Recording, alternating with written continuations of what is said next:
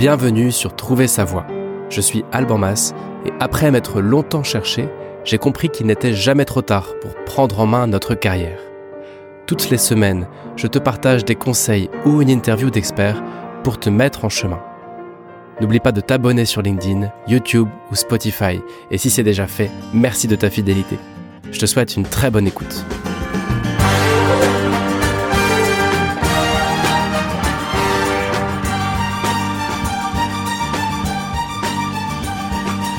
Bienvenue pour ce 101e épisode de Trouver sa voie, enregistré depuis un espace de coworking à Saint-Nazaire, où la connexion Wi-Fi est pas top. J'espère que la bande passante sera suffisante et que ça va pas trop euh, hacher le live. Euh, bienvenue à tous ceux qui rejoignent donc en direct. N'hésitez pas à poser vos questions si vous en avez. Et puis, si tu écoutes cet épisode en replay, eh euh, bienvenue à toi aussi et merci de votre fidélité à tous et à toutes. C'est toujours très encourageant. Aujourd'hui, on va parler de stratégie de recherche de boulot. il y a des, centaines, des milliers de bouquins sur le sujet, il y a des podcasts sur le sujet, il y a des blogs sur le sujet. Et pourtant, on continue à chercher un boulot comme dans les années 70, c'est-à-dire avec les job boards, en pensant que c'est la meilleure façon de chercher. Et euh, pourquoi pas, mais c'est une façon de chercher qui est souvent un peu déprimante et qui peut être complétée de plein d'autres façons. Et donc j'ai voulu bah, partager d'autres leviers qui existent qui peuvent être efficaces, plus efficaces à mon sens, ou en tout cas complémentaires à la recherche par les annonces. Et donc voilà pourquoi je voulais traiter de ça aujourd'hui. J'en ai souvent parlé, on a souvent tourné autour. Il y a d'ailleurs un épisode qui s'appelle Dans l'enfer des annonces d'emploi, où j'ai un peu planté le décor de ben, pourquoi les annonces sont limitées, pourquoi c'est un peu déprimant cette façon de chercher. Mais j'avais jamais pris le temps de vraiment rentrer dans le détail et de dire mais quelles sont les alternatives? Qu'est-ce que tu peux mettre en place? Une fois que tu as fait le tour des sites d'annonces pour aller un peu plus loin. Donc voilà, le but aujourd'hui, c'est de rattraper ce manque-là, ce trou dans la raquette. Et donc, on va parler de ça. D'ailleurs, en fait, euh, en travaillant cet épisode, je me suis rendu compte qu'il n'y avait pas cinq, mais six stratégies. Donc, il y en aura six. Et puis, il y en aura encore plein d'autres euh, dont on pourrait parler. Mais bon, le but, c'est de tenir en une demi-heure à peu près. Donc, on va faire ce qu'on peut pour aujourd'hui déjà. L'impression que ça me donne tout ça, c'est que, au fond, quand on avait 16 ans, on cherchait mieux du boulot que quand on en a 30, 40 ou 50. Parce que quand on avait 16 ans, notre CV, il était tout vide. D'ailleurs, on n'avait pas de CV. Et tout ce qu'on était en mesure de mettre dessus, c'était une photo et des centres d'intérêt et éventuellement nos notes à l'école. Et donc, il n'y avait pas le choix. Quand on n'a pas de CV, bah, faut faire 100. Et quand il faut faire 100, eh bien, ça nous oblige à demander autour de nous, à ouvrir un peu nos chakras et, à pousser un peu les portes de nos parents, de nos amis, de nos amis d'amis, oncles et tantes, et de dire voilà, est-ce qu'il y a besoin quelque part de quelque chose? Deuxième élément, un petit peu différent, enfin différenciant par rapport à aujourd'hui, c'est qu'on parlait directement avec la personne qui va nous recruter, que ce soit pour du babysitting, pour un boulot d'été, dans un camping, voilà, quel que soit le boulot. Quand on a 16 ans, on sait qu'on va poser un petit problème contractuel pour des questions d'assurance, etc., et que tout n'est pas si simple. Donc, on peut pas trop passer par les voies classiques de recherche de boulot. Et donc, on était obligé d'aller voir directement la personne qui allait nous embaucher et de lui demander si elle avait besoin de nous. Et d'essayer de bypasser comme ça un peu toutes les étapes de la recherche de boulot. On parlait aux décideurs en direct, en face à face. Et puis aussi ce qui se passait quand on avait 16 ans, ou 18 d'ailleurs, eh bien, c'est comme on n'avait aucune compétence bah, on misait seulement sur notre bonne volonté et notre capacité à apprendre et notre envie d'apprendre et de travailler. Alors qu'une fois qu'on a un CV, bah, c'est un peu différent. Et donc, bah, on se posait pas 36 000 questions. Quand on allait rencontrer quelqu'un, on savait pas si le job allait être OK et on savait pas si on allait avoir les compétences pour. On laissait la personne qui nous recrutait décider pour nous de est-ce que tu as le niveau, est-ce que je te fais confiance? Et puis il y avait tout un jeu comme ça, un petit peu humain de bah ouais, je crois que j'ai envie de te faire confiance, viens bosser chez moi, viens faire telle mission et on parlait un peu moins de compétences. Alors aujourd'hui, bah, tu as peut-être 20 ans, 25 ans, 30, 40, 50, 60 ans. Ton CV, il est bien garni en fonction de ton âge et de ton ancienneté. Et donc, tu as un CV qui est au top. Et ça, ça nous rend très paresseux. Parce qu'au final, au lieu de faire le job nous-mêmes, bah, on va laisser notre CV euh, un peu comme un ambassadeur faire ce travail de, de convaincre les gens. Or, le CV, c'est un très mauvais ambassadeur on va aller voir des job boards. Au lieu d'aller se déplacer et d'aller rencontrer des gens, bon, on va rester euh, un peu le cul sur la chaise derrière un ordi et aller scroller des sites d'annonces. Ensuite, au lieu d'aller rencontrer des gens, bah, on va envoyer une candidature virtuelle. Donc, le, le virtuel a remplacé le réel. Et on n'a pas la rencontre. Et au lieu d'échanger avec une personne de façon informelle et constructive, eh bien, on va juste envoyer un CV qui est censé nous représenter et qui ne le fait absolument pas ou qui le fait très mal. Donc, de façon un peu provocatrice, le post d'aujourd'hui sur LinkedIn, c'était de dire, mais en fait, tu cherchais mieux du boulot quand tu avais 16 ans que quand on a 35 ou 40 ou 50. Alors, c'est pas vrai, mais il y a peut-être une petite part de vrai là-dedans quand même. Aujourd'hui, donc, on va couvrir différents moyens, en plus des job boards, d'aller chercher du boulot. Et ce que je ferai dans les épisodes à venir, c'est que j'essaierai de trouver un expert ou une experte pour chacun de ces moyens, pour aller vraiment au fond des choses. Aujourd'hui, je veux juste proposer un overview, une vue globale de qu'est-ce qu'on peut faire d'autre. Et puis, dans les semaines, les mois qui viennent, j'essaierai de trouver des experts pour chacun de ces sujets, pour essayer d'aller vraiment travailler ces sujets un par un en profondeur. Commençons quand même par les annonces d'emploi. C'est la façon la plus courante, la plus classique de chercher un boulot. Comme je disais, j'ai fait un épisode là-dessus qui s'appelle Dans l'enfer des annonces d'emploi pour essayer d'illustrer euh, la déprime qui va avec ce mode de recherche et toutes les limites de ce mode de recherche. Mais ce mode de recherche, c'est quand même la façon numéro une de chercher du boulot et il faut qu'on en parle. Ce que je pense, et pendant tout cet épisode, je vais te partager ce que je pense, c'est pas forcément pour autant que c'est mieux que ce que font les autres ou que ce que tu fais déjà. Je t'apporte juste un autre regard. Ce que je pense, c'est que les annonces d'emploi, c'est un passage indispensable, mais c'est quelque chose qui doit être fait de façon automatisée. Quand on cherche du boulot, surtout si on est au chômage, on a besoin de se rassurer sur le fait de dire est-ce que je suis en train de travailler pour chercher du boulot? Est-ce que je suis en train de me bouger les fesses pour chercher du boulot? Euh, C'est très difficile de s'offrir des vacances, par exemple, quand on est euh, au chômage. Et donc, on va se rassurer en allant passer du temps sur les sites d'offres d'emploi. Je crois que ça, c'est mettre son temps au mauvais endroit. Euh, les sites d'offres d'emploi, pour en citer quelques-uns qui fonctionnent bien, bah, il y a LinkedIn, il y a Welcome to the Jungle, il y a Indeed, il y a Hello Work, et puis il y a aussi des sites dédiés à ton secteur d'activité ou à ton métier. Et ceux-là, je les connais pas, ça va dépendre de ton secteur. Et puis il y a aussi d'autres sites généralistes, d'ailleurs, euh, que je mentionne pas ici, mais Monster, euh, l'APEC, Pôle emploi, enfin, il y en a plein d'autres. Ici, l'idée, c'est quoi? C'est d'aller mettre tes critères de recherche sur ces sites, mais au lieu de retourner deux fois par jour voir s'il y a de nouvelles annonces et de perdre du temps à avoir l'illusion que tu cherches du boulot comme ça, bah, c'est de laisser les algorithmes faire le travail à ta place. Et donc, mettre ton adresse mail dans ces sites en disant à chaque fois qu'une annonce va venir euh, évoquer tel mot-clé ou tel genre de job, je veux que tu m'envoies un mail. Première règle, c'est ça, c'est de se dire, on automatise et comme ça, on n'y vient plus sur ces sites. C'est eux qui viennent à toi en permanence. Et tout ce temps que tu libères, eh ben, tu vas t'en servir, pardon, pour aller euh, faire une recherche d'une autre façon, d'autres moyens. Pourquoi est-ce que les, les, annonces sont limitées rapidement? Premièrement, elles sont déprimantes et je reviens pas dessus. Deuxièmement, elles représentent seulement 30%, entre 20 et 30% du marché, c'est-à-dire entre 20 et 30% des offres d'emploi qui se baladent dans le monde. Donc si tu ne fais que ça, tu te prives de 70 à 80% des boulots que tu pourrais faire. Ça, c'est quand même dommage. Encore une autre raison, c'est que les boulots les mieux payés avec le plus de responsabilités, ils sont jamais dans les job boards. Quand on va chercher euh, un boulot spécifique avec des responsabilités ou avec un salaire important, en général, on ne le met pas dans un site d'annonce. Ça se fait toujours en réseau. Plus tu vas monter dans la hiérarchie, moins il y aura d'annonces.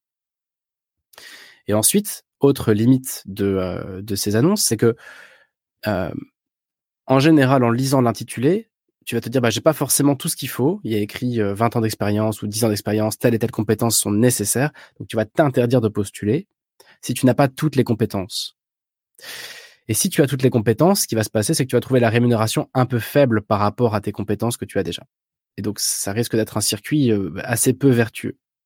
Et d'ailleurs, si tu n'as pas le CV parfait, eh ben, il se fera probablement envoyer bouler si tu passes par un site d'annonce. Parce que le recruteur de l'autre côté, ce qu'il veut, c'est le CV qui coche les cases. Il n'a pas trop de temps à perdre parmi les, les 100 ou 200 CV qu'il va recevoir. Il n'a pas trop de temps à perdre pour essayer de s'intéresser à ta vie, euh, si c'est pour une reconversion ou si tu n'as pas exactement les skills qu'ils ont demandé. Donc en fait, les annonces, leur principal problème, c'est qu'elles te mettent dans une posture passive. Euh, quand tu cherches du boulot sur les job boards, tu, tu vas dépendre de ce qui arrive Et une fois que tu as fait le tour de tous les job boards, eh ben, même si tu refresh deux fois par jour, bah, tu peux pas forcer le destin, tu peux pas forcer les boîtes à avoir des offres. Donc, c'est une posture d'attente. Et une fois que tu as envoyé ton CV, tu attends de nouveau. Et cette attente, elle est souvent assez anxiogène, assez déprimante. Il y a même plein de fois où on n'a jamais de réponse. Et donc, ici, l'idée, c'est de se dire, voilà, comment est-ce que tu peux automatiser ce process? Et aussi, quelques autres règles. Euh, si possible, essayer d'échanger en direct. Si tu vois une annonce pour une boîte, pour un poste, que ce soit sur le Bon Coin ou sur n'importe quel site, tu peux toujours envoyer un mail avec ton CV. Mais idéalement, essaye de trouver la personne qui a diffusé cette annonce et essaie d'échanger en direct. Remettre de l'humain dans tout ça. Ça mettra ta candidature en haut de la pile parce qu'il y aura eu une rencontre et un échange. Donc ça veut dire, euh, pourquoi pas envoyer un CV, mais en parallèle, essayer d'identifier qui quel est l'opérationnel de l'autre côté qui a publié cette annonce et comment est-ce que tu peux échanger rapidement au téléphone avec lui ou avec elle? Ou sinon, appeler avant de postuler en disant voilà, je voudrais juste échanger sur votre besoin et savoir si oui ou non je vais postuler à votre annonce. Cette personne, ça y est, elle vous connaît, c'est gagné. Et puis peut-être que d'ailleurs, en discutant, vous n'aurez même pas envie de postuler. Mais si vous postulez, elle pourra dire ah oui, c'est un tel qui m'a appelé, euh, ok. Dernière règle, pardon, deux dernières règles que je te propose sur les annonces, c'est euh, de ne jamais prendre les choses personnellement. Si tu n'as pas de réponse, si on t'a fait faire quatre entretiens et puis qu'au final t'es pas pris ou pas prise, si euh, bref, il peut se passer plein de trucs qu'on va prendre souvent assez personnellement et on va en vouloir au recruteur. Soit on s'est fait ghoster, soit il nous répond il s'est trompé de prénom, soit j'en sais rien, soit nous répond six mois plus tard ne le prenons pas personnellement. Le monde du recrutement a ses propres limites, ses propres codes, et en général, quand il y a toujours une différence entre ce qu'on imagine et ce qui se passe de l'autre côté. Il peut très bien y avoir une personne qui s'est fait recruter en interne, puis elle hésite encore, donc il y a une annonce. Et toi, tu sais pas. Ça, voilà, il y a plein de choses que tu sais pas. Donc, ne jamais prendre personnellement les choses. Et puis, toute dernière règle sur les annonces, c'est que la responsabilité de relancer, elle t'incombe à toi et non pas à l'entreprise. C'est-à-dire, c'est pas à l'entreprise de te rappeler, c'est à toi de les rappeler. Et ça, je vois tous les jours dans des accompagnements, peut-être pas tous les jours, mais toutes les semaines, des clients qui me disent voilà, j'ai envoyé un CV il y a dix jours, est-ce que tu penses que euh, je peux me permettre de relancer? Mais attends, en dix jours, tu aurais dû relancer trois fois déjà. Cette personne-là, à qui a reçu ton CV, c'est pas son boulot de te, de te dire qu'elle l'a bien reçu. Ça, c'est ton boulot. Et il y a une vraie différence entre la perception des chercheurs, des demandeurs, c'est-à-dire nous, et la perception des recruteurs de l'autre côté. C'est-à-dire que nous, on se dit, ah bah, ils doivent revenir vers moi. Et eux, ils se disent, ah bah, ils doivent me relancer. Donc, ta responsabilité, c'est de relancer. Et si tu n'as pas de nouvelles, non seulement c'est pas choquant, ensuite, faut pas le prendre personnellement. Et enfin, c'est normal, c'est à toi de le faire. Et si tu veux, tu peux le faire tous les jours, ce sera jamais un problème. On pêche jamais par excès de motivation. Mais si tu es là à regarder ton mail prêt à appuyer sur send et te dire voilà, est-ce que j'envoie, j'envoie pas, est-ce que j'attends deux jours de plus, c'est bientôt Noël, est-ce que je vais les déranger et tout. Non, à aucun moment t'hésites. Relance tout le temps, tout le temps, tout le temps, tout le temps, c'est ton boulot ça. Enfin, en tout cas, c'est ma perception des choses et c'est aussi ce que me disent les recruteurs avec qui j'échange euh, dans, le cadre du podcast et de, mon travail. Voilà. Pour les annonces, je m'arrête ici parce que le but, c'était quand même aussi de parler d'autres moyens. On va parler des cabinets de recrutement et des chasseurs de tête. Alors, le but, ce sera d'en inviter un ou une au micro pour qu'ils nous partagent tous ces petits secrets, mais ce que je peux déjà te partager, moi, de mon point de vue sur ça, c'est qu'on a tendance à penser que eux, ils ont du boulot pour toi. Et que si tu réussis à les convaincre de ta valeur, ils vont réussir à te placer chez quelqu'un. Mais je ne sais pas si tu as déjà remarqué, en général, les chasseurs de tête, ils te contactent quand tu n'as pas besoin de boulot. Tu vas recevoir un petit truc sur LinkedIn, salut machin, j'ai vu que tu étais dans tel secteur, j'ai un client qui cherche machin, est-ce que ça peut t'intéresser? Et toi, probablement, tu diras, ah bah oui, mais bon, c'est peut-être pas le bon timing, ou voilà. Tu vas quand même faire l'entretien par curiosité, mais voilà. Et c'est normal, c'est exactement comme ça que ça fonctionne.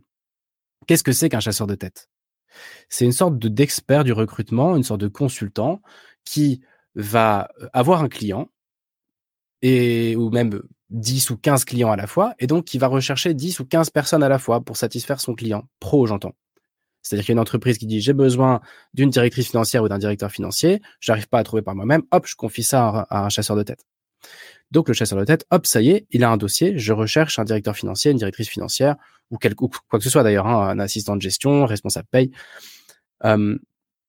ok, Bah non, je, gargouille, j'espère que ça s'entend pas trop au, micro.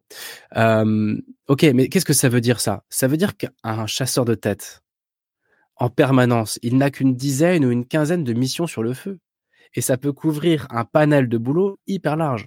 Donc la probabilité que le chasseur de tête ait un boulot pour toi en phase avec ce que tu cherches au moment où tu vas le contacter, elle est de 0%. Il n'y a aucune raison que euh, je sais pas moi, si par exemple tu es, responsable d'entrepôt et si, tu contactes un, chasseur de tête pour savoir s'il a besoin de, de, responsable d'entrepôt, ben non, il y a aucune raison qu'il ait besoin d'un, enfin, qu'il cherche un responsable d'entrepôt. Et il te dira non non, vous avez pas compris, c'est dans l'autre sens que ça marche. Laissez-moi votre CV, c'est moi qui vous rappelle. Ben, c'est normal, il a pas de mission. Qu'est-ce qu'il ferait avec ton CV il va pas s'amuser à aller inventer des missions. C'est la plus, c'est la partie la plus dure de son boulot de trouver des missions. Lui, c'est son gagne-pain. Il faut qu'il trouve des clients qui cherchent. Mais c'est pas parce qu'il a ton CV qu'il va aller euh, chercher pour toi des gens qui cherchent un responsable d'entrepôt. Bon, je sais pas si je suis très clair, mais l'idée ici, c'est que le chasseur de tête n'a pas besoin de toi à instant T. Sauf énorme coup de bol. Par contre, dès qu'il a un besoin, dès qu'il a signé une mission de dire j'ai besoin d'un responsable d'entrepôt, là, il a besoin de toi et vite. Parce qu'au plus vite il place, au plus vite il est payé. Et donc, qu'est-ce que ça veut dire? Bah, Les chasseurs de tête et les cabinets de recrutement, ce sont des stratégies passives, un peu comme les annonces en fait. Ce sont des stratégies euh, de long terme. Ici, ta responsabilité, c'est quoi? Enfin, ta responsabilité. Non, euh, ce que je te propose de faire plutôt, c'est de trouver un listing de tous les cabinets de chasseurs de tête généralistes, plus tous les cabinets de chasseurs de tête ou de recrutement en lien avec ton boulot, donc spécialisés dans ton secteur ou ton boulot. Et puis tous les six mois, tu leur rappelles que tu existes. Le but, c'est que quand ils rentrent une mission en lien avec ce que tu fais, eh bien là, ils vont penser à toi. Ils vont dire ah oui, c'est vrai, j'ai un tel dans ma dans mon vivier quoi, dans mon dans, ma besace. Mais le pire moment pour contacter ces gens-là, c'est quand tu cherches du boulot et quand en as besoin, parce qu'il n'y a aucune raison qu'ils en aient un pour toi. Donc ici, voilà, ce que je t'invite à faire, c'est euh, identifier ces cabinets, leur envoyer un CV. De toute façon, la seule chose qu'ils pourront faire, c'est recevoir ton CV, ton CV, pardon, et te dire oui, oui, bah merci, on l'a bien reçu. Et puis c'est tout. Mais de le faire tous les six mois ou tous les trois mois, juste pour rester en haut de la pile. Et puis le moment où ils auront besoin, bah, ils sauront qui tu es et ils auront ton CV et ce sera bon. Alors qu'en général, ce qu'on fait, c'est qu'on attend d'avoir besoin d'un boulot et là on se dit bah tiens, je vais aller voir trois cabinets de chasseurs de tête et puis ils vont sûrement euh, pouvoir me donner des bons conseils et vont sûrement pouvoir me donner un job où ils ont peut-être eux qui eux qui sont des sortes de papes de la recherche d'emploi, ils ont forcément des boulots pour moi. Mais non, non, s'il n'a pas signé une mission euh, en lien avec ce que tu fais, il y a aucune raison qu'il ait un boulot pour toi. Pas maintenant, mais peut-être dans six mois, peut-être dans un an et demi, peut-être dans une semaine. Où est-ce que tu peux trouver ces listings de cabinets de chasseurs de tête? Il y a un site très bien fait qui s'appelle jobfinder.fr, créé par Hervé Baumlar, qui est venu au micro de Trouver sa voix il y a quelques mois. C'est une ressource qui est payante, mais qui est pas chère. Euh, il y a d'ailleurs, tout ce que je te dis là, c'est d'ailleurs gratuit sur son site. Euh, il y a un listing de tous les cabinets top exécutifs, ça veut dire boulot de dirigeant, de tous les cabinets exécutifs, ça veut dire cadre, et euh, en France et dans tous les pays d'Europe, je crois. Et, et voilà, il y a plusieurs choses intéressantes, je vais y revenir. Donc ici, ce que je t'invite à faire, c'est aller sur ce site, identifier des cabinets qui sont généralistes et en phase avec, euh, j'ai envie de dire, ton niveau euh, de salaire, de, de responsabilité, etc. Et en parallèle, par toi-même, avec un peu d'IA ou sur Google, de faire la liste des cabinets spécialisés dans ton secteur. Et puis cela, tu te prends une semaine et tu envoies ton CV à la 10, 15, vingtaine, trentaine de cabinets qui peuvent couvrir ton secteur ou qui sont généralistes. Voilà. Voilà pour les cabinets de recrutement. Mais encore une fois, je ne vais pas au fond des choses. Euh, il faudra qu'on aille plus en détail avec des experts bientôt. Troisième levier qu'on peut trouver, la candidature spontanée. Alors ça, c'est quelque chose qu'on a tendance à faire naturellement. En tout cas, on le fait. Euh, enfin, plus on est euh, jeune et peu expérimenté, plus on le fait. Puis plus on prend de l'âge et de l'expérience, moins on ose le faire parce qu'il y a une posture quand même un peu. Je vais aller quémander un boulot.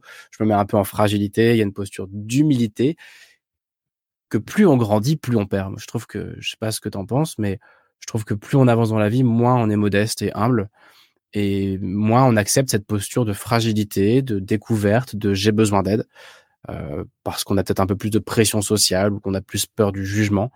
Mais ici, la candidature spontanée, le but c'est pas d'aller te prostituer, pardon du terme, mais et d'aller quémander un boulot comme quand on avait 16 ans et qu'on allait faire le tour de je sais pas quoi, des boulangeries ou des campings.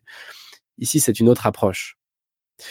Ce qu'on fait en général dans la candidature spontanée, c'est qu'on va euh, identifier un peu au pif plein de boîtes qui peuvent nous plaire, et puis on va repérer leurs adresses mail, et puis on va, envoyer notre bon vieux CV, lettre de motivation à toutes ces adresses mail en disant tiens voilà bonjour je cherche du boulot actuellement. Est-ce que vous recrutez?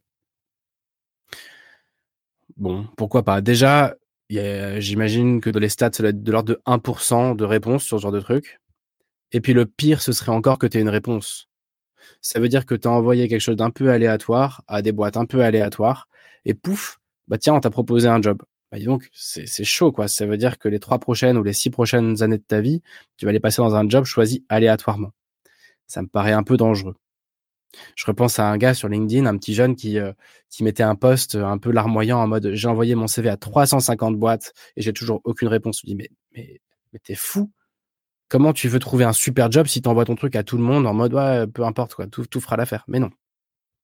Donc ici, l'idée sur les candidatures spontanées, en tout cas, ce que je te propose de faire, c'est d'être extrêmement sélectif. Tu identifies vraiment une, deux ou trois boîtes maximum, pas plus de trois boîtes à la fois. Pourquoi? Bah Parce que le but ici, c'est de savoir pourquoi tu vas aller voir ces boîtes. Qu'est-ce qui va justifier que tu ailles pousser la porte de ces boîtes-là et d'échanger avec eux? Parce que ça va te demander un peu d'effort, un peu d'énergie. Et peut-être un peu de transport aussi. Donc c'est vraiment de passer du temps sur une identification au préalable, de dire, OK, vraiment les, les boîtes qui me font rêver, dans mon secteur ou dans mon métier, ce sont lesquelles et une fois que tu as ça, il en faut peu, mais d'être très très très ciblé, tu as une vraie raison d'aller les voir. Et ta raison, c'est j'adore ce que vous faites, je rêverais de travailler pour vous. Et du coup, je viens, je viens vous voir pour ça. C'est pas pareil que envoyer 300 mails en mode euh, est-ce que vous recrutez? Ça n'a aucun. Euh, voilà, c'est quasiment l'inverse, quoi. Et donc ici, quelles sont les règles d'or que je te propose d'essayer de, de tester, on va dire, sur la candidature spontanée? La première, donc, c'est le ciblage à fond. On choisit vraiment à qui on va, qui on va aller contacter en candidature spontanée. La deuxième, c'est de tout faire pour parler avec le décideur directement. C'est-à-dire que si tu prends ta voiture et que tu vas voir un siège social de telle boîte, et plus la boîte sera grosse, plus il y aura des, des secrétariats entre deux pour filtrer, pour t'empêcher d'arriver en face de la bonne personne. Hein. Mais ici, il faut vraiment t'interdire de repartir sans avoir parlé avec la bonne personne. Le but, c'est d'avoir ce, fameux échange où il va pouvoir se passer plein de choses, où cette personne-là, elle va voir qui tu es au fond. Elle va vraiment voir ton potentiel, ta façon de te tenir, ta façon d'être, comment, comment tu racontes ton parcours. Et ça n'a rien à voir avec un CV. Ton CV, c'est pourquoi pas, tu viens avec, mais ici, le but, c'est de créer une rencontre. Et donc, la deuxième règle, c'est vraiment d'essayer de parler avec le décideur, quitte à venir trois ou dix fois s'il le faut. Et on parle pas de passer une heure d'entretien dans un bureau. Cette personne-là, elle aura pas le temps de te recevoir. Deux minutes suffisent, cinq minutes. Mais là, le discours, c'est quoi? C'est bonjour. Je vous ai identifié, ça fait un moment que je vous suis. J'aime bien ce que vous faites. Je rêverais de travailler dans votre boîte. Voilà mon CV. Si un jour vous recrutez, eh bien, pensez à moi. Et puis de les recontacter, comme les cabinets de chasseurs de tête, tous les trois à six mois, pour savoir si ça a bougé. Et pourquoi pas même toutes les semaines.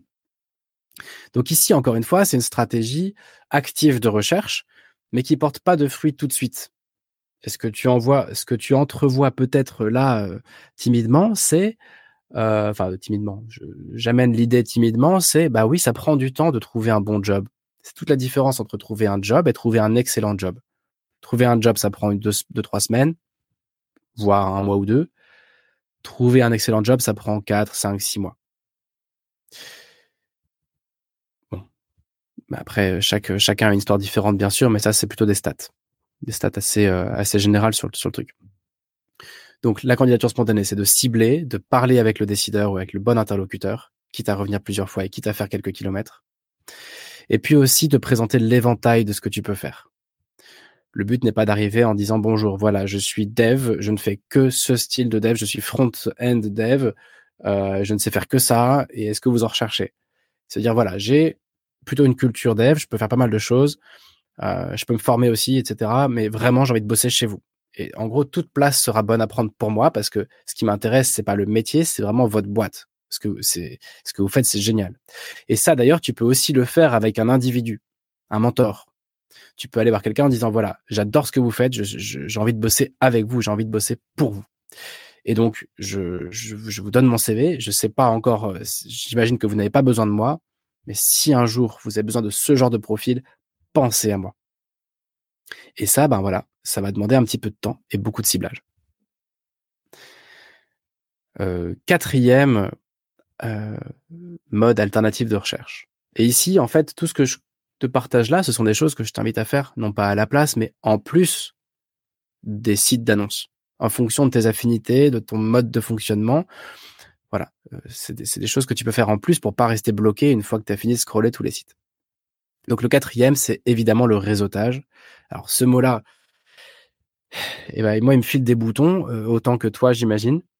On, on, déteste réseauter, c'est pas notre culture en France. On a cette image-là d'aller d'aller manger des petits fours avec des DRH euh, dans des dans des dans des événements hyper relous ou d'aller networker sur des salons de recherche d'emploi. Réseauter c'est pas notre truc en France et je sais pas j'ai pas rencontré grand monde qui m'a dit ah moi j'adore ça réseauter je suis trop fort trop forte c'est mon kiff. Non en gros on déteste tous. Donc je t'invite déjà à changer un peu de mindset là-dessus. On va remplacer le mot réseautage par chercher du boulot comme un CEO ou comme une CEO pourquoi je dis ça? Parce qu'en fait il y a un moment où dans la pyramide des boulots et des responsabilités bah, il y a plus d'offres comme je le disais au début dès que tu vas commencer à mettre le mot directeur, président, des choses bien payées en fait, avec un peu de responsabilité, ou des postes un peu à mouton à cinq pattes, ou avec plein de choses intéressantes, mais qui couvrent un, périmètre très large de mission, on peut plus faire d'annonce. Tout ça, ça se passe en off. Donc, on oublie le mot réseautage et on invite le mot chercher du boulot comme un patron. Quand euh, un DG du CAC 40 se fait virer, bon, en général, il va avoir un cabinet de placement, il se fait accompagner, et ce cabinet lui apprend à chercher du boulot d'une façon que jamais on nous a apprise. Quelques règles de base. On en a déjà parlé au micro, on en reparlera, mais voilà, quelques règles de base euh, dans cette façon de chercher du boulot. Déjà, philosophiquement, l'idée c'est de se dire qu'on part sur, enfin, enfin je veux dire dans, le, de façon globale, l'idée c'est de se dire qu'on part pour une sorte de voyage qui va durer 3, 4, 5, 6 mois, parfois jusqu'à un an. Donc, ok, take it easy, on prend notre temps. Chercher du boulot comme un patron, ça demande du temps. Les meilleurs boulots, ils peuvent arriver du jour au lendemain, ça arrive très souvent, mais quand même pas toujours. Donc, on accepte le facteur temps. Ensuite, deuxième élément important à comprendre là-dessus, c'est que ces fameux boulots que tu vas trouver par rencontre, par réseau, etc., ils sont pas dans ton premier rideau. Ils sont pas dans les gens que tu connais, parce que les gens que tu connais, ils t'auraient déjà proposé le boulot si ils en avaient un pour toi. Donc, il faut réussir à aller voir des amis d'amis ou des amis d'amis d'amis, ce qu'on va appeler le deuxième rideau et le troisième rideau.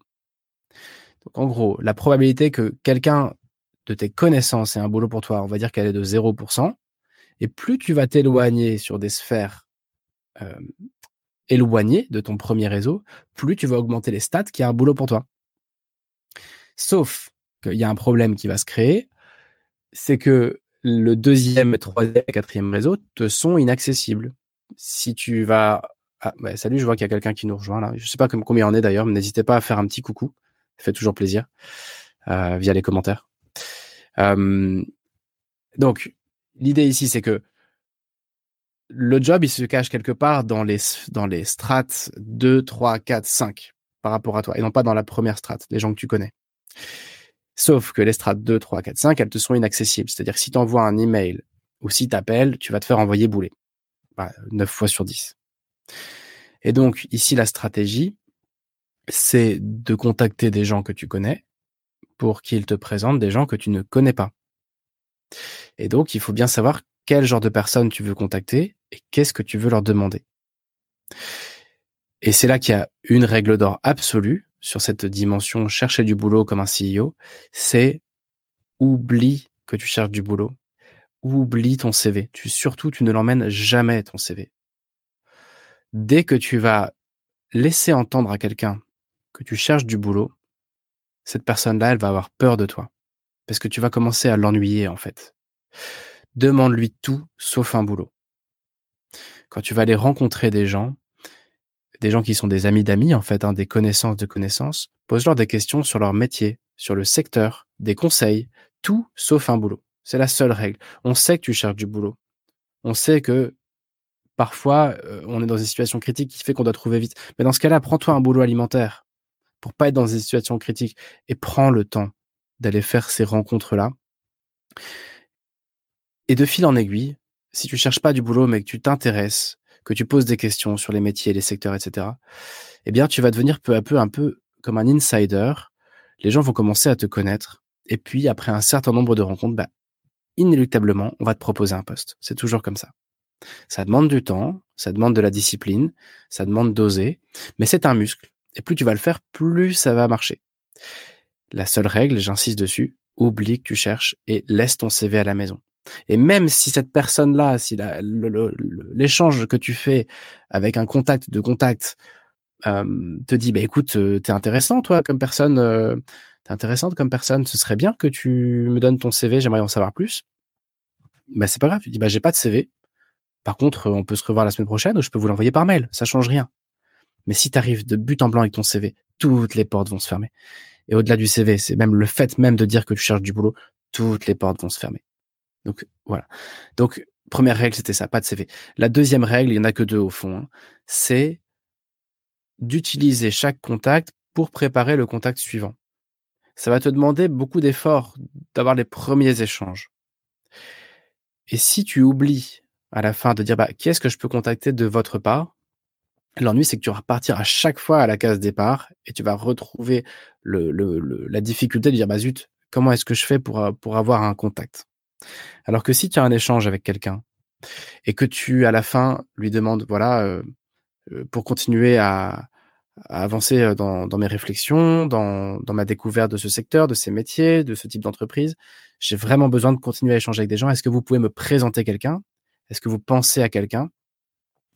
Si tu oses poser cette question, quasiment tout le temps, la personne va te dire Ah bah oui, tu peux appeler un tel de ma part. Et là, la porte va s'ouvrir et tu pourras refaire pareil. Et avec un peu de chance, on aura deux ou trois d'ailleurs. Et donc c'est exponentiel. Et moi, ma théorie, je n'ai pas encore moyen de la prouver, mais j'ai une théorie là-dessus. C'est que quand tu cherches du boulot et que tu fais ça comme un patron, c'est-à-dire euh, par la rencontre, je crois que quelque part entre ta 20e et ta 30e rencontre, du deuxième rideau, hein, pas du premier, eh bien, tu décroches un boulot. Tu as une proposition, que ce soit de créer un truc, de s'associer pour créer une boîte, un CDI, un boulot en tant que freelance. Voilà, j'ai vraiment cette conviction, c'est mon vécu personnel, euh, c'est mon vécu aussi avec mes clients. Quelque part entre ta 20e et ta 30e rencontre, tu vas avoir des propositions, des opportunités. Mais pour ça, il faut aller, aller à la rencontre. Il faut oublier que tu cherches du boulot. Et il faut aller creuser les deuxième, troisième, quatrième strates de ton réseau, les gens que tu ne connais pas. On en reparlera bien sûr. Là, je fais juste un petit, un petit aperçu global.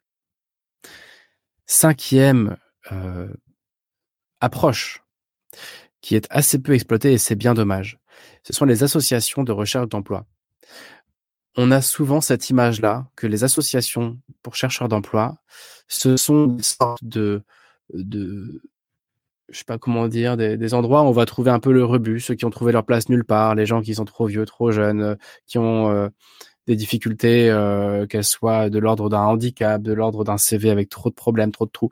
Voilà, c'est pas du tout ça. Hein. Les associations de recherche d'emploi, c'est des gens, comme tout le monde, qui se mettent à plusieurs pour chercher du boulot. Alors, il y a des associations d'insertion, et heureusement qu'elles sont là. Et puis, il y a des associations pour trouver du boulot à plusieurs. Je vais citer euh, 60 000 rebonds. Ça, c'est pour les, entrepreneurs euh, qui ont dû fermer leur boîte et qui euh, euh, du coup euh, tombent de haut et doivent rebondir. Il y a euh, à Nantes, il y a CoJob que je connais pas encore très bien, mais j'ai l'impression que c'est super ce qu'ils font. Et puis il y a plein d'associations dans ta région, dans ta ville, pour trouver du boulot en tant que dirigeant, cadre, étam, voilà, peu importe le, statut en fait. Hein, il y a des associations. Et l'idée ici, c'est pas comment est-ce que je peux aller partager ma difficulté aux autres, c'est vraiment comment est-ce que je peux ouvrir mes horizons et aller, euh, aller mieux chercher du boulot, en fait. De façon plus puissante, de façon plus collective et un peu plus ambitieuse. Donc, ces associations-là, on peut les retrouver aussi sur jobfinder.fr. Il y a, des listes de cabinets de recrutement, il y a aussi une liste avec des associations euh, de, de recherche d'emploi. Et puis, une dernière euh, approche qui est quasiment euh, jamais utilisée, mais je crois que dans les 10, 15, 20, 30 ans qui viennent, elle va le devenir de plus en plus. C'est quelque chose d'assez nouveau. Ce serait le personal branding. L'idée ici, c'est quoi? C'est de se dire comment est-ce que tu peux attirer les opportunités à toi? Et ça, c'est hyper important parce qu'il y a de plus en plus de métiers généralistes où on fait faire un peu de tout. Il y a de plus en plus de profils généralistes qui disent moi je peux couvrir un périmètre hyper large. Et on en a souvent parlé sur trouver sa voie. Quand on peut faire un peu de tout, l'enfer, c'est de devoir choisir et, définir précisément ce qu'on cherche. L'avantage du personal branding, il y en a deux. Les avantages du personal branding, il y en a deux. Le premier, c'est que au plus tu vas être visible sur les réseaux, par exemple, au plus tu vas attirer des opportunités à toi. Et donc, si tu as du mal à savoir comment faire ta recherche, si tu as du mal à trouver du boulot et autres, bah, développer ton personal branding en ligne, et pas forcément que online d'ailleurs, ça va faire en sorte que des, gens vont te contacter en fait pour euh, parce qu'ils t'ont vu, ils t'ont découvert, tu vas être plus visible. Le deuxième avantage, c'est que en général, quand tu quittes un boulot, bah, tu perds tout et tu repars à zéro sur le suivant. Tout ce que tu as créé, tous les fichiers Excel, les, les modèles que tu as pu créer, tout le fruit de ton travail reste dans la boîte. Et puis tu, tu réouvres un nouveau chapitre dans une nouvelle boîte. Avec le personal branding, c'est différent. C'est-à-dire que tout en travaillant dans une boîte, tu continues à travailler ton image personnelle. je vais en reparler un petit peu de quoi on parle ici. Et ce qui fait que quand tu changes de boulot, bah, c'est toujours toi, en fait. Il y a quelque chose qui n'a pas changé, c'est toi et ta notoriété et tes zones d'intérêt, tes zones d'excellence, d'expertise, etc. Et tout ça, bah, en fait, ça va te suivre toute ta carrière. Et ça te permet de ne pas repartir à zéro euh, en termes de réseau, en termes d'image, en termes de notoriété, quand tu changes de boulot. Donc ici, c'est quoi? Bah, C'est un concept, au fond, je maîtrise assez peu sur la forme. C'est pour ça qu'il faudra qu'on ait un invité qui nous en parle un petit peu mieux. Mais ce qu'il faut comprendre ici, c'est que l'idée, c'est comment est-ce que tu peux avoir ta propre petite communauté. Et ça peut prendre mille formes différentes. Ça peut être une présence sur les réseaux sociaux, LinkedIn, Insta, TikTok et autres. Ça peut être parce que tu as créé un truc en parallèle qui fait que les gens te connaissent un peu plus. Ça peut être une newsletter, un blog. Ça peut être des événements. Tu peux organiser des conférences tous les six mois sur un sujet.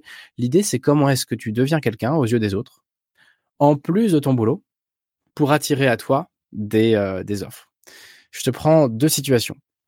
Prenons un commercial euh, de 25 ans. Prenons une commerciale, on va dire une, fille de 25 ans qui, euh, qui veut changer de boulot. Option A, elle est comme nous tous, elle n'a pas de personal branding. Bah, quand elle cherche un boulot, elle est obligée de, voilà, de faire tout ce qu'on vient de dire avant. Prenons maintenant une amie de cette personne-là qui, depuis 5 ans, euh, je sais pas, moi, toutes les semaines publie du contenu sur des façons de mieux vendre sur LinkedIn, qui a un réseau de 20 000 personnes qui la suivent, ou sur Insta, ou sur TikTok. D'ailleurs, elle peut encore même faire complètement autre chose, tant que ça lui plaît, et qui a son petit réseau. Bah, quelle est la différence? Déjà, cette personne-là, sera beaucoup moins virée que l'autre. Parce que si elle a une notoriété, eh ben, elle a un certain pouvoir, euh, d'une certaine façon. Et puis ensuite, on va lui proposer des choses. Tiens, bah, viens faire une conférence sur ça. Tiens, bah, viens nous aider à écrire tel livre. Tiens, bah, viens rejoindre notre équipe. Et enfin, quand elle mettra un message, cette personne, pour dire, bah là, je suis en recherche de boulot, bah, au lieu d'avoir trois amis et un ancien prof qui tombe sur son message sur LinkedIn, bah, tu vas avoir 20 000 personnes qui vont le voir. Et ça, ça fera une différence énorme. Et donc, ça, on peut dire, oui, mais attends, j'aurais dû commencer il y a 10 ans, moi j'ai 50 ans, j'ai un peu la flemme, en plus je déteste LinkedIn et tout. Ouais, mais c'est pas grave. L'enjeu ici, c'est comment tu commences. Et puis d'ailleurs, c'est pas mon cas, mais il y a vraiment des gens qui performent très vite, très fort sur ce genre de réseau. Donc, euh, donc en fait, il est jamais trop tard et ça s'apprend. Et puis ça peut être très marrant. En général, on n'aime pas trop au début, puis peu à peu, on se prend au jeu. Et, euh, le but, c'est de le faire sur les choses qui te plaisent et qui t'animent. Donc voilà, pour euh, résumer tout ça, je vais pas la faire trop longue comme d'hab, j'ai essayé de rester dans les à peu près une demi-heure.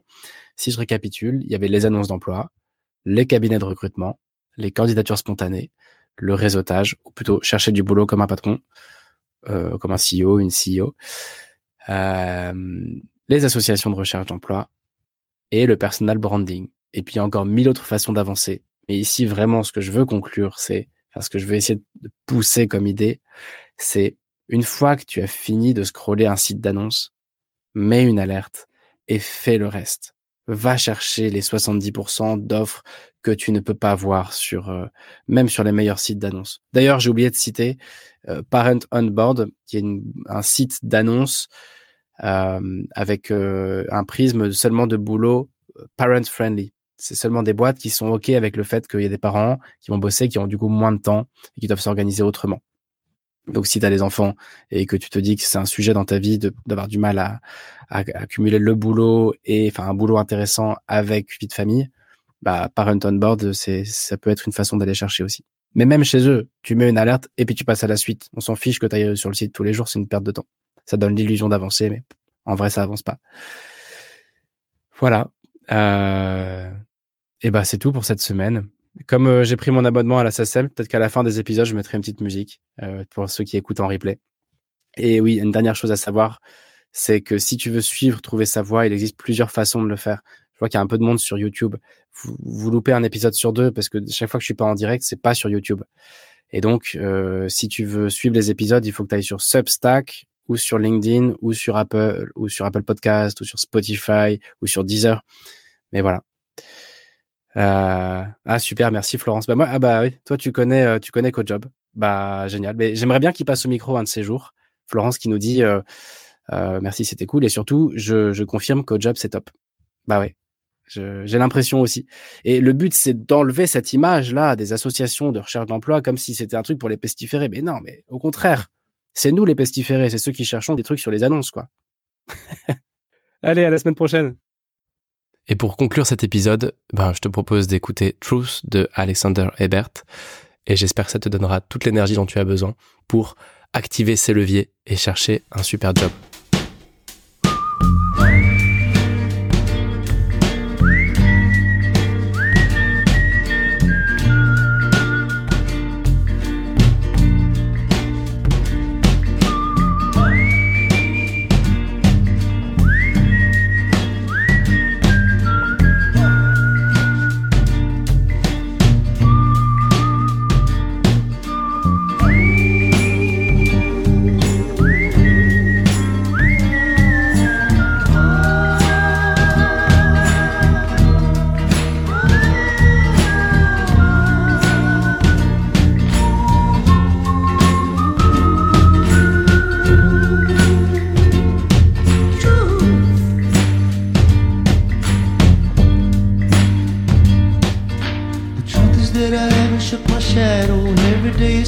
Trick me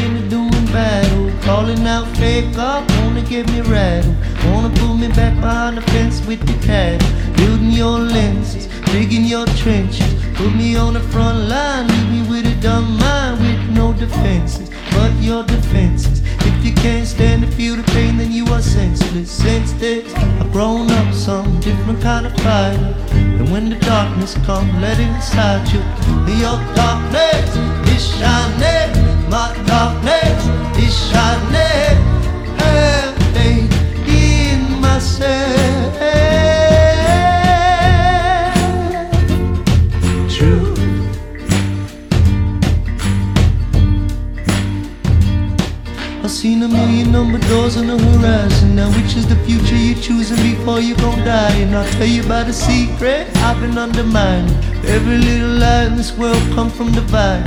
Say you're my love say you're my home.